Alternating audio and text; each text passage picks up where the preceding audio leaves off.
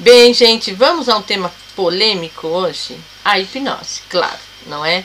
Desde muito tempo ela desperta muita curiosidade nas pessoas. É considerado o homem que domina a hipnose, é considerado o homem do poder. Por exemplo, o pai da medicina chinesa, Wong Tai, 3 mil anos antes de Cristo, já usava palavras para curar. Depois nós temos a famosa sala do sono, 1200 anos antes de Cristo, gente.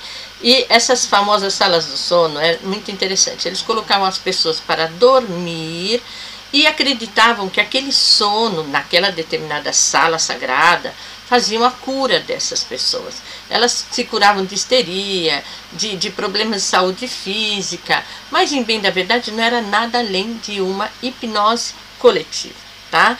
Depois, 318 anos antes de Cristo, o rei grego Pirro ele resolveu usar, além das palavras, o toque. Ele acreditava que o toque poderia ajudar a abrir esse processo, esse canal de energia.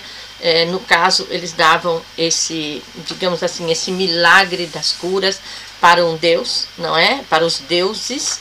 E a partir dali eles tinham resultados fantásticos a partir da palavra e de um determinado toque. Diga-se de passagem, esse toque era no dedão gordo do pé, tá? Ele acreditava que tocando esse dedo maior do pé, ele fazia, e condicionado a algumas palavras, ele fazia essa transição e essa recuperação física e mental, em bem da verdade. Mental, consequentemente física, não é? E ele deixou na história muitos testemunhos dessas devidas curas. Então, o que nós temos aqui? Realmente, curiosidades da regressão, porque a terapia de regressão ela exige um pequeno guia, vamos dizer assim, uma pequena base de guia para você adentrar ao processo de regressão a vidas passadas, tá? Cada profissional usa o seu. Muitos usam um elevador, outros usam um determinado cenário, é, e assim sucessivamente. Eu particularmente uso uma escada, tá? Para sugerir um determinado, até um determinado ponto, até que aquele ponto abra um portal, abra uma passagem para o paciente adentrar a sua história, adentrar a sua memória. Por que escada? Porque a escada me dá muitas referências.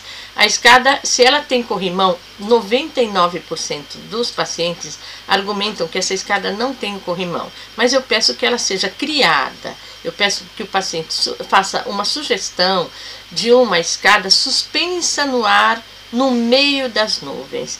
Então, normalmente ele vai falar o tipo de escada de madeira, de ferro, de pedra, mas suspensa no ar sem corrimão. Então, o que, que ele está atribuindo? Um próprio desafio.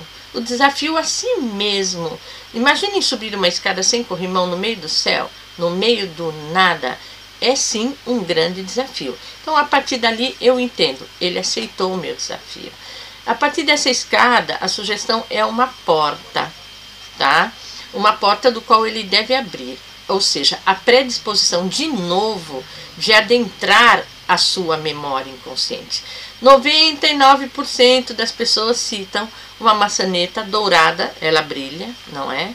E redonda. Por que redonda? Porque ela já usa. Eu não condiciono ninguém a colocar uma maçaneta dourada nem redonda. E nem condiciono ninguém a, a colocar corrimão ou não. Essa é a sugestão do paciente. Ele coloca uma, uma maçaneta redonda e dourada porque facilita a abertura. Ele só girar e ela abre. Então, a partir dali, de novo, eu sei que o paciente está mais do que pronto para adentrar ao seu cenário tá? E assim sucessivamente. Esse processo é o pré-hipnose, não é? É um processo de concentração, é um processo de indução, sim, mas até um determinado ponto. Porque chega um determinado ponto que o paciente adentra ao seu cenário, ou a, o primeiro percurso do seu cenário. E a regressão, gente, é importante frisar que ela vem do fim para o começo. Então, ela vai ver primeiro o fim da história história, tá? E depois ela vai decorrer a história e entender o que passou ali. Então, em teoria, é como se ela primeiro se libertasse daquela situação. Primeiro ela sai daquele lugar obscuro, primeiro ela sai daquele, daquele processo pesado em termos espirituais, ela não vai entrar num corredor escuro, numa floresta escura, num túnel escuro. Não, em bem da verdade, ele está saindo dele. É um grande equívoco as pessoas imaginarem nossa, você está me colocando num corredor horrível, tenebroso.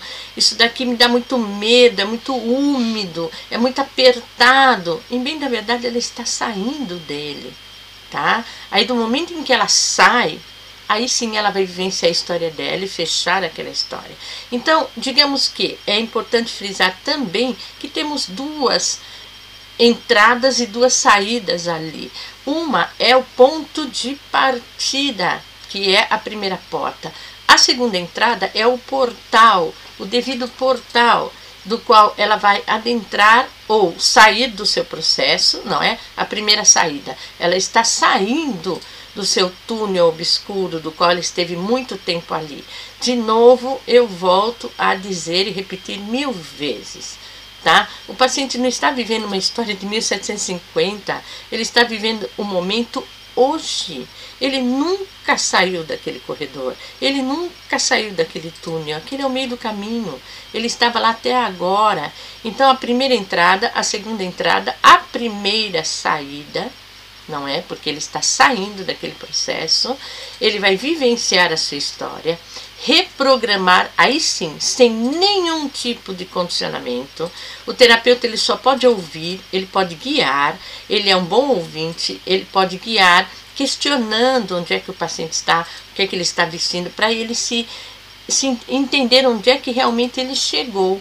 E a partir dali, do momento que ele reprogramar, mudar o final daquela dor, daquelas saudades, ou daquele mundo maravilhoso onde ele era muito feliz e tem que se despedir, porque senão ele não vai ser feliz aqui, ok? Aí sim é o momento da última saída, que, em bem da verdade, é o caminho de volta para casa. Eu espero que vocês tenham entendido, mas é um percurso muito simples, gente.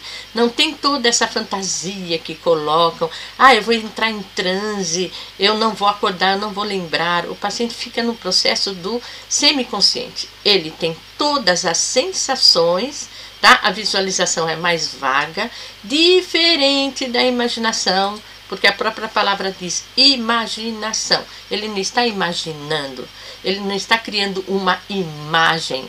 A sensação vai vir muito mais forte que as imagens. Eis a terapia de regressão. Ele vai vivenciar todo esse processo tendo as sensações de. E a partir dali fazer uma reprogramação sadia de acordo com o seu desejo, de acordo com a sua preparação, mas diga-se de passagem, no momento que o paciente chega até você, ele está mais do que pronto. Ele veio com dia e hora marcado. E ali ele faz esse reencontro, a devida despedida, e eis que temos uma nova energia e uma nova expectativa de vida.